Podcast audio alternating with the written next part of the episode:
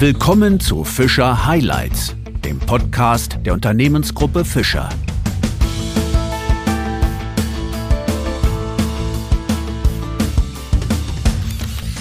Zu einer neuen Ausgabe von Fischer Highlights begrüße ich Sie sehr herzlich.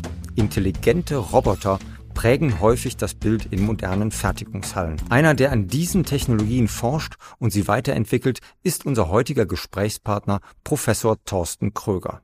Er gilt als einer der erfolgreichsten deutschen Robotikforscher und ist Chief Technology Officer bei der Alphabet-Tochter Intrinsic. Zudem ist er seit einigen Jahren in unserem Beirat tätig. Mein Name ist Wolfgang Pott. Herzlich willkommen, Herr Professor Kröger. Herr Pott, vielen, vielen Dank. Bitte sehr. Herr Professor Kröger, Sie sind bei Intrinsic, einem Start-up des Google-Mutterkonzerns Alphabet, tätig.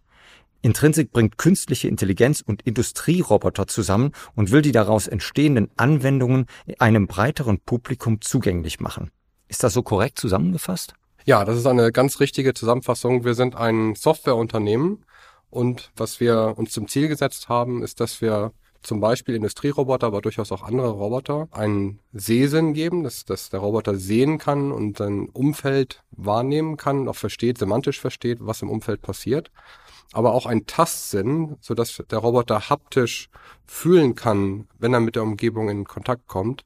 Und das möchten wir so einem Benutzer, einem Entwickler zur Verfügung stellen, dass diese Technologien eingesetzt werden können, ohne dass ich sofort ein Fachmann dabei haben muss. Da sind Sie ja in einem extrem spannenden Umfeld tätig. In der Branche ist ja seit längerem auch von der Demokratisierung der Robotik die Rede.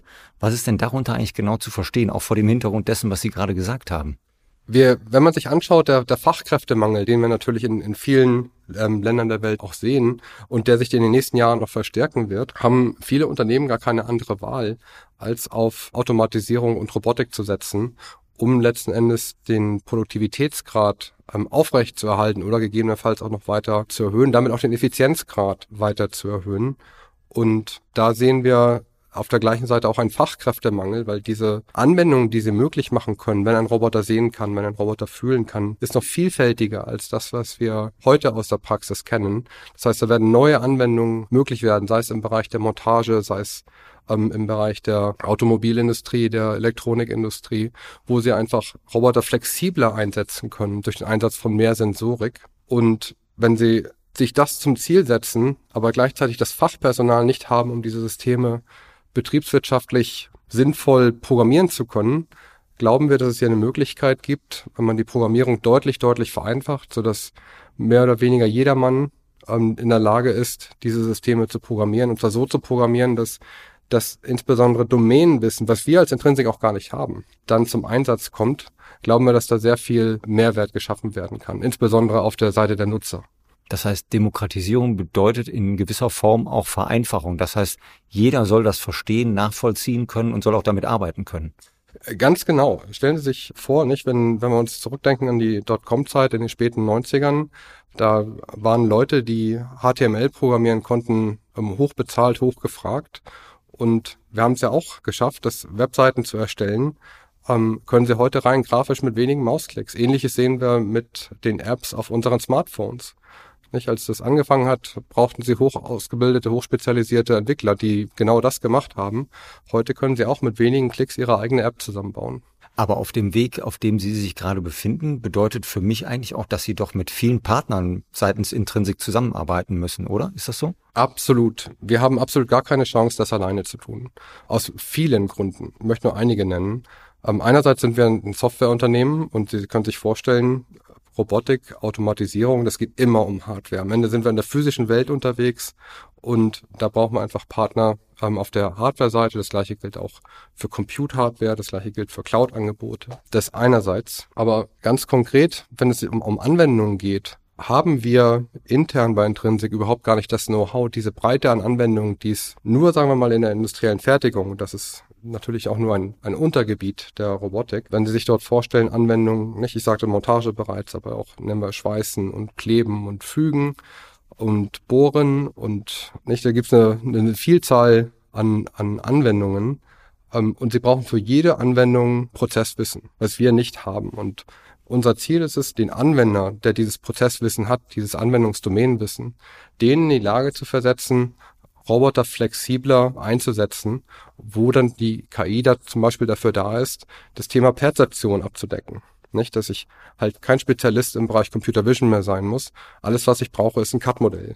Und CAD-Modelle sind in der industriellen Fertigung in den allermeisten Fällen tatsächlich vorhanden. Oder wenn es um Flügeoperationen geht, dass ich halt wissen muss, was sind denn hier die Kräfte, die auftauchen sollten. Das ist Information, die wir als Intrinsik nicht haben, aber natürlich der Anwendungsexperte.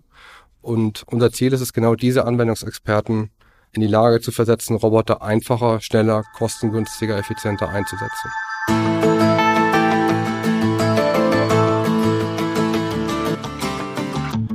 Also wenn ich das richtig verstehe, kreieren Sie sozusagen ein in sich lernendes System, das seine Daten von vielen verschiedenen Unternehmen bezieht.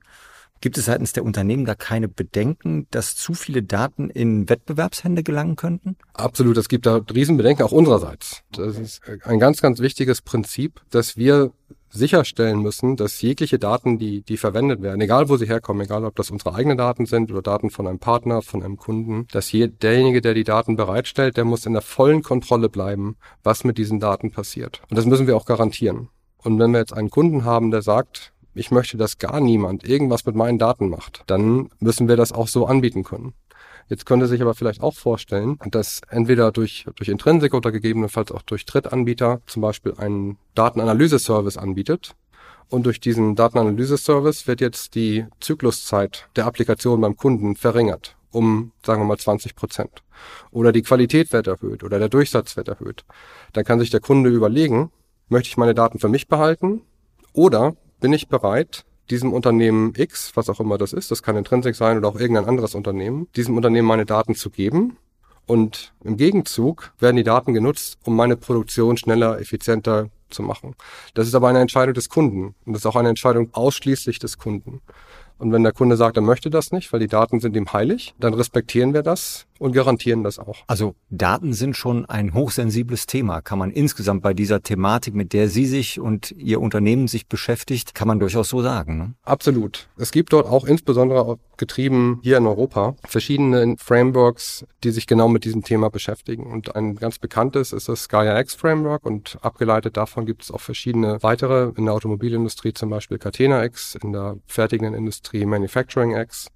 Und wenn ich das einfach zusammenfasse, sind diese Frameworks einerseits technische Frameworks, wo halt Security und Privacy, also sprich Datenschutz, eine, eine wichtige Rolle spielen aber auch juristische Frameworks, die halt aufeinander abgestimmt sind. Und was Gaia X oder auch Manufacturing X letzten Endes besagen, ist, dass Sie als Besitzer der Daten, sagen wir mal als Endkunde, äh, Sie sind im produzierenden Gewerbe, dass Sie in die Lage versetzt werden zu sagen, wer darf was mit welchem Teil meiner Daten machen. Und nicht nur das, sondern wenn ich als Besitzer der Daten aus irgendeinem Grund das Gefühl habe, irgendwas Komisches passiert hier gerade, meine Daten werden missbraucht, dass dann nachgewiesen werden kann im Nachhinein durch, ich nenne es einfach mal forensische Analyse, was ist denn hier passiert? Wurden meine Daten geklaut? Wurden sie ähm, missbraucht für Zwecke, denen ich nicht zugestimmt habe? Dass das im Nachhinein überprüft werden kann und nachgewiesen werden kann, auch juristisch nachgewiesen werden kann, um so halt die Daten eines jeden Endnutzers oder eines jeden Teilnehmers in diesem Framework dort die Möglichkeit zu geben, die volle Kontrolle zu behalten. Und wenn jemand sagt, ich möchte meine Daten niemandem geben, das sind einfach meine, Punkt, dann ist das in Ordnung. Und wenn jemand aber sagt, hey, meine Daten können ihr alle haben und wenn ihr alle damit ähm, arbeitet und meine Produktion besser wird, finde ich das super, dann müssen wir beiden dieser Kundenkategorien, die natürlich an unterschiedlichen Enden des Spektrums liegen, äh, gerecht werden. Aber die Entscheidung dazu trifft ausschließlich der Kunde und niemand anderes. Was erfahren Sie da so von der anderen Seite? Ist man da eher offen oder eher zugeknöpft oder ist es sowohl als auch? Äh, ich glaube, das ist sowohl als auch. Was wir derzeit sehen, ist, dass die Unternehmen unterschiedlich darauf vorbereitet sind. Wir sehen natürlich, auch dadurch, dass wir von, äh, von Google, von Alphabet kommen, werden wir grundsätzlich erstmal sehr skeptisch ähm, betrachten. Das, ich verstehe das natürlich auch. Nicht? Google hat auch eine Reputation, ähm, auch wenn, wenn natürlich dort sehr viel nachgebessert wurde in den letzten Jahren und äh, die Daten einfach extrem sensibel nicht nur gesehen werden, sondern auch die Art und Weise, wie Daten dort behandelt werden, ist es deutlich, deutlich besser geworden, als es noch vor zehn Jahren der Fall war. Nichtsdestotrotz müssen wir dieser Skepsis ähm, begegnen, noch offen begegnen Und deswegen ist es so wichtig, auch für uns zu sagen, die Daten gehören dir und dann und nur dann, wenn du das möchtest, dass wir mit deinen Daten irgendetwas machen, was auch immer das, das sein mag, sei es Zykluszeiten verringern, ähm, Qualität erhöhen, ähm, Durchsatz erhöhen oder, möglicherweise auch einfach nur Logging, um letzten Endes eine, später eine Analyse zu, zu betreiben. Diese Entscheidung, die geben wir dem Kunden. Das ist keine Entscheidung, die wir treffen. Also wenn ich das jetzt nochmal zusammenfasse, dann sind auf der einen Seite Industriepartner und Software-Schmieden, auf der anderen ist der Mutterkonzern Alphabet und dazwischen stehen europäische Datenschutzregelungen, die dürfen wir ja auch nicht vergessen, ne? Ähm, von anderen Regionen der Welt äh, mal ganz abgesehen. Wie bringen Sie dies denn alles eigentlich zusammen? Sehr, sehr, gute Frage. Also ich hatte ja schon das, das Gaia X Framework und das Manufacturing X Framework genannt. Das ist eigentlich genau das Stichwort. Ähm, da schauen wir natürlich auch, dass wir auf der technischen Seite einerseits, aber auf der juristischen Seite andererseits dort halt mit den ähm, üblichen Standards, wie sie auch gerade hier in Europa definiert werden, dann auch in, in Einklang sind. Und wenn ich das vereinfachen darf, das GDPR, was ja auch aus Europa getrieben wurde, das war letzten Endes ja dafür da, um Consumer-Daten zu schützen. Das ist nicht, Sie, Sie, sehen halt heute, wenn Sie auf irgendeine Webseite gehen, kriegen Sie diese Nachricht, ähm, Cookies zulassen oder Cookies erlauben. Ziemlich anstrengend. Ziemlich anstrengend, ganz genau. Äh, das ist ja eine Folge von dem GDPR, was ja letzten Endes von der Europäischen Union vor einigen Jahren verabschiedet wurde und was sich jetzt aber weltweit zum Standard etabliert hat. Das Gaia X ist aus meiner Sicht das GDPR for Enterprise. Das ist letzten Endes ein GDPR für Unternehmen, auch für Großunternehmen, für Großkonzerne, halt nicht für den Endnutzer, wie es bisher der Fall war, sondern was ist jetzt das juristische und technische Framework für Unternehmen.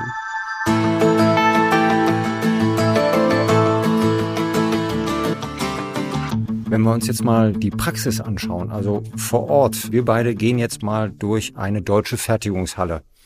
Wo stehen wir hier mit dem Einsatz künstlicher Intelligenz und Robotik Ihrer Meinung nach? Das Feld der künstlichen Intelligenz bewegt sich gerade enorm schnell. Es passiert in, es kommen enorm viele neue Dinge.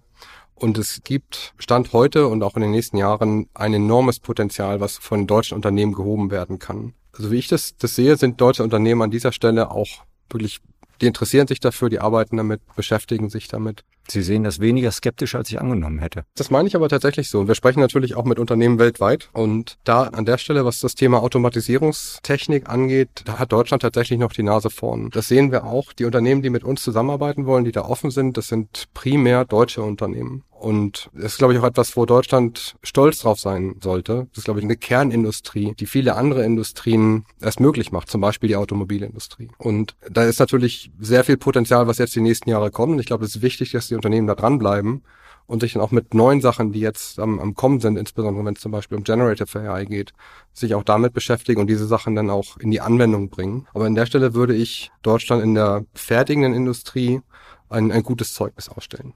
Mhm. Wie sieht's in anderen Staaten aus, die man auch so direkt im Blick haben könnte, zum Beispiel China oder die USA? Ich glaube, ich würde ja eine Unterscheidung machen zwischen Forschung und Anwendung. Ich hatte jetzt gerade eben ganz bewusst gesagt, auf der Anwendungsseite ist Deutschland steht Deutschland gut da. Auf der Forschungsseite, und das sage ich mit meinem Forscherhut auf, auch mit knurrendem Bauch, ist es tatsächlich so, dass die Chinesen die Amerikaner inzwischen überholt haben und wir in Deutschland oder gar als Europa da etwas abgeschlagen sind. Und auf der Forschungsseite beziehe ich mich jetzt auf die Papiere, die viel zitiert werden. Und jetzt kann man natürlich extrapolieren, nicht? Wenn jetzt ein Land heute führend in der Forschung ist, dann dauert es vielleicht noch drei, fünf, zehn Jahre, bis die Technologien in Produkten münden. Und insofern müssen wir dort schon schauen. Ich wäre nicht überrascht, wenn in den nächsten Jahren dort auch aus den USA, aus China noch mehr in der Anwendung und auch noch mehr in der fertigenden Anwendung ähm, zu sehen sein wird. Was wäre dann Ihr Rat für deutsche Unternehmen, für die deutsche Wirtschaft? Genau, mein Rat an deutsche Unternehmen. Ich glaube, es ist essentiell, dass sie sich damit beschäftigen, und zwar auf allen Ebenen, auf der Führungsebene genauso wie auch auf der Mitarbeiterebene. Denn die Möglichkeiten, die, die Opportunitäten, die Chancen, die diese Technologie bietet, sind so enorm, dass sie genau wie damals die Elektrizität in allen Bereichen Einfluss genommen hat oder Einzug genommen hat, wird das auch mit der KI passieren. Und die Effizienzsteigerung, die sie dort sehen können, sei es in der Fertigung, aber auch bei ganz einfachen Businessabläufen, das fängt an beim einfachen Schreiben einer E-Mail, dass sie dort Effizienzsteigerung von teilweise über 50 Prozent sehen. Ein konkretes Beispiel ist der GitHub Copilot, der die Entwicklung von Software enorm vereinfacht und beschleunigt. Und das können Sie in, in vielen Bereichen des Unternehmens sehen, dass dort Anwendungen sind, zum Beispiel im Bereich Marketing, im Bereich Kommunikation. Denken Sie an Übersetzungen, aber dann halt auch das ganz einfache Erstellen von Präsentationen oder E-Mails, zum Beispiel das Zusammenfassen von Texten. Es gibt eine Vielzahl von rein textbasierten Anwendungen. Wenn Sie jetzt noch überlegen, dass Sie dann auch auf einfache Art und Weise Bilder und auch Animationen oder Videomaterial erstellen können oder dass Sie sich Sachen vorlesen lassen können, dass Sie sich automatisiert Notizen oder Zusammenfassungen von Besprechungen erstellen lassen können. Das sind so viele Aspekte, die Unternehmen als Ganzes effizienter machen. Und wenn Sie das nicht tun, wenn sie sich nicht damit beschäftigen, dann werden das andere tun, die sie überholen werden, die am Ende günstiger sein werden, effizienter, kostengünstiger. Und dann wird es schwieriger werden für Sie als Unternehmer. Insofern ist mein Rat, beschäftigen Sie sich damit und sehen Sie sich als Anwender. Sie brauchen ja keine Angst davor zu haben, dass Sie das alles neu entwickeln müssen. Sie sind hier der Anwender dieser Technologie. Das ist ein Tool, ein Werkzeug in ihrer Werkzeugbox, genauso wie viele andere Werkzeuge in ihrer Box bereits haben. Das ist ein neues Tool, ein sehr mächtiges Tool. Und schauen Sie, wie Sie dieses Tool in Ihrem Unternehmen am besten nutzen können.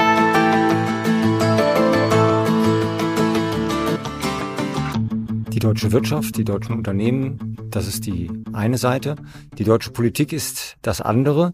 Was würden Sie denen denn raten? Wie sollten die sich aufstellen? Sollten die offener sein? Sollten die weniger Regulierungswut an den Tag legen? Was würden Sie hier raten? Was ich mir am meisten wünschen würde, ist, dass Politiker, Unternehmen, aber auch dem Volk als Ganzes ans Herz legen, dass wir uns öffnen für Veränderungen und für Neues. Dass wir uns nicht an alten Sachen festhalten oder festklammern sogar. Denn wenn man zum Beispiel hört und liest, KI vernichtet Arbeitsplätze, ich würde das so sehen, dass rein historisch können wir zeigen über die letzten 100 Jahre, immer dann, wenn es einen Sprung gab in der Automatisierungstechnik, immer dann ging die Arbeitslosigkeit runter. Und das kann man sicherlich auch noch auf weitere 100 Jahre davor, nicht, wenn man sich anschaut, wie, wie wir aus der Landwirtschaft ähm, herausgekommen sind. Natürlich gibt es nicht mehr so viele Jobs in der Landwirtschaft, aber ist deswegen jetzt alles schlechter geworden. Und es gibt derzeit keine Anzeichen, dass es in diesem Fall anders werden wird. Aber das heißt natürlich, dass sich Dinge verändern werden. Und sie werden sich jetzt in diesem Fall auch sehr schnell verändern, weil einfach dort so viel Momentum gerade aufgebaut wird, diese neuen Technologien weiterzutreiben. Das heißt, die nächsten Jahre wird sich sehr vieles verändern in Unternehmen, viele Abläufe, werden nicht mehr so sein, wie wir sie kennen. Das heißt nicht, dass sie schlechter sind, das heißt, dass sie anders sind. Und natürlich gibt es dort auch Risiken und die sollten wir auch nicht ausblenden, den sollten wir uns vollkommen bewusst sein. Aber eine Offenheit zu erzeugen auf politischer Ebene, dass wir hier eine Chance haben, etwas wirklich Neues, Tolles voranzutreiben, dass wir zum Beispiel den Fachkräftemangel entgegensteuern können, dass wir Menschen die Möglichkeiten geben, ihre Zeit damit zu verwenden, mit dem, was sie eigentlich, wo sie gut drin sind, Dinge, die die KI nicht machen kann. Das, glaube ich, ist eine Chance, die wir nicht verpassen dürfen. Das heißt, wir sollten die KI auch als Partner ansehen, als Unterstützer, als Helfer, auch für einfache Tätigkeiten, um uns den schwierigeren, komplexeren mehr widmen zu können. Ich persönlich finde den Begriff Tool oder Werkzeug besser, anstatt Partner. Partner klingt gleich sehr menschlich. Ich sehe noch in keinster Weise, dass das die KI menschliche Züge annimmt, in absolut keinster Art und Weise. Das sind rein statistische Modelle, die einfach sehr gut darin sind, Vorhersagen zu treffen. Das hat noch nichts mit der menschlichen Intelligenz an dieser Stelle zu tun. Insofern ist es ein Werkzeug in unserer Toolbox, das wir jetzt neu hinzubekommen haben, genauso wie wir viele andere Tools in dieser Toolbox haben, wie zum Beispiel E-Mails oder wie zum Beispiel, wenn man jetzt die Microsoft äh, Suite nimmt, Sachen wie Microsoft Word und PowerPoint und nicht, wenn man sich das Internet als Ganzes anschaut, nicht die, die Webseite zum Beispiel, die Webseite von Fischer ist ein Tool in der Toolbox, was dieses Unternehmen, was viele andere Unternehmen nutzen, um sich einfach nach außen in der Welt zu präsentieren. Und jetzt kommt ein neues Tool hinzu und das ist dieses Tool, das basiert auf KI, was sich in ganz, ganz vielen Anwendungen einsetzen lässt. Das finde ich sehr interessant, dass Sie der künstlichen Intelligenz sozusagen die menschliche Intelligenz absprechen. Das sehen ja manche Kritiker auch anders und fordern auch gewisse Regularien auf internationaler politischer Ebene. Das ist aus meiner Sicht ein fast unvorstellbares Unterfangen angesichts der aktuellen politischen Lage in manchen Teilen der Welt. Wie sehen Sie das? Wenn ich das jetzt beschränke auf die Unterhaltung, die wir jetzt gerade hatten, KI im Bereich Robotik, sehe ich das nicht kritisch. Weil am Ende wird es hier so sein, Unternehmen, egal in welchem Land, Wenn sie die Möglichkeit dann haben, die Effizienz zu steigern, produktiver zu werden, dann werden sie das, das tun. Und ich sehe im Moment keinen Grund, weshalb Regierungen dort was dagegen haben sollten. Egal, ob wir jetzt da von China oder Russland oder USA oder Europa sprechen. Was ein wichtiger Aspekt ist, den wir hier bereits diskutiert haben, sind die Daten. Und da gibt's natürlich ein Interesse, möglicherweise auch auf politischer Ebene zu schauen, dass Daten beschützt werden und im Land gehalten werden. Und deswegen, ich, wiederhole mich jetzt vielleicht an dieser Stelle, ist es so wichtig, dass es ein Angebot geben muss, dass der Nutzer in der vollen Kontrolle der Daten bleibt. Das ist absolut essentiell. Und wenn der Nutzer dann sagt, keiner bekommt meine Daten und das ist tatsächlich gewährleistet, technisch wie juristisch, ähm, dann würde ich auch keine Schwierigkeiten sehen, dort auf politischer Ebene eine Einigung zu finden. Wenn Sie die Frage jedoch ausdehnen und jetzt über die Robotik und die KI hinausgehen und über die KI als Ganzes sprechen, angefangen von Social Media bis hin zu Entertainment, dann machen wir ein ganz neues Fass auf. Und da bin ich völlig bei Ihnen. Da wird es dann deutlich schwieriger, auf politischer Ebene eine Einigung zu erzielen. Das, das sieht man natürlich auch tagtäglich. Nicht, was, was zum Beispiel in, in China mit The Great Firewall passiert, was in China zulässig ist, was in China nicht zulässig ist, aber auch, was natürlich hier in der westlichen Welt ähm, erlaubt ist und nicht erlaubt ist. Und wer stellt denn hier eigentlich diese Regularien auf? Sind das die, die Regierungen der Länder? Sind das die Unternehmen wie Google, Microsoft, Amazon, Twitter oder X, wie es jetzt heißt. Wer ist denn hier eigentlich derjenige, der die, die Regeln aufstellt? Und das ist eine deutlich komplexere Angelegenheit. Und hier würde ich das auch als deutlich schwieriger sehen, hier einen, einen internationalen Standard festzulegen, weil einfach die Kulturen, die Prinzipien, die, die verfolgt werden in unterschiedlichen Regionen der Welt, da sehr unterschiedlich sind. Natürlich auch die kulturellen Werte ganz, ganz andere sind in verschiedenen Teilen der Welt. Das ist dennoch ein klares Statement, Herr Professor Kröger, was durchaus auch in mehrfacher Hinsicht interessant ist. Zum Abschluss hätte ich aber noch eine Frage an Sie ganz persönlich. Ich kenne ja so ein bisschen Ihren Terminkalender. Sie sind zu Hause in Kalifornien, Sie sind aber auch zu Hause in Deutschland, wenn ich das richtig sehe. Sie arbeiten in der Nähe von dem Google-Mutterkonzern Alphabet bei Ihrem Unternehmen Intrinsic. Sie sind bei uns im Beirat. Sie jetten sozusagen von den USA immer wieder mal nach Deutschland und zurück und sind auch anderswo unterwegs wo kann man denn da eigentlich mal so abschalten und mal alles, was so Robotik und KI und so weiter umgibt, einfach mal hinter sich lassen? Wie machen Sie das? Eine sehr schöne Frage. Ich habe, glaube ich, für mich persönlich zwei Antworten. Die, die erste Antwort ist unsere Tochter. Wir haben eine vierjährige Tochter, die sehr begeisterungsfähig ist und sehr viel Spaß macht und auch sehr viel Energie gibt und auch Energie braucht. Und da gibt's dann einfach keine Zeit mehr, um über KI und Robotik nachzudenken in den Momenten. Und die, die zweite Antwort für mich persönlich ist einfach Sport. Ich sehe zu, dass ich nahezu täglich mich bewege. In meinem Fall ist das Schwimmen und Treppensteigen, ab und zu mal Rudern. Und wenn ich das ein paar Tage nicht mache, dann merke ich auch sofort, dass, dass ich nicht mehr klar denken kann, nicht mehr produktiv bin und nicht mehr so produktiv bin, wie ich gerne sein möchte, so dass ich mir dann auch die, die Zeit in jedem Fall nehme, dort dann mal eine halbe Stunde oder eine Stunde zu finden, um Sport zu treiben. Also ein klarer Geist sowohl für den Job als auch für das, was nebenher läuft. Das ist mein Ziel. Das ist mein eigener Anspruch. Sehr gut. Dann danke ich Ihnen sehr herzlich für Ihren Besuch bei uns bei Fischer Highlights, Herr Professor Kröger. Es war wieder sehr bereichernd und ähm, wir sind gespannt, was so die Zukunft der Robotik noch alles bringen wird. Nochmals vielen herzlichen Dank für Ihren Besuch bei Fischer Highlights. Vielen herzlichen Dank, das hat Spaß gemacht. Danke, dass ich hier sein durfte. Ja, vielen Dank.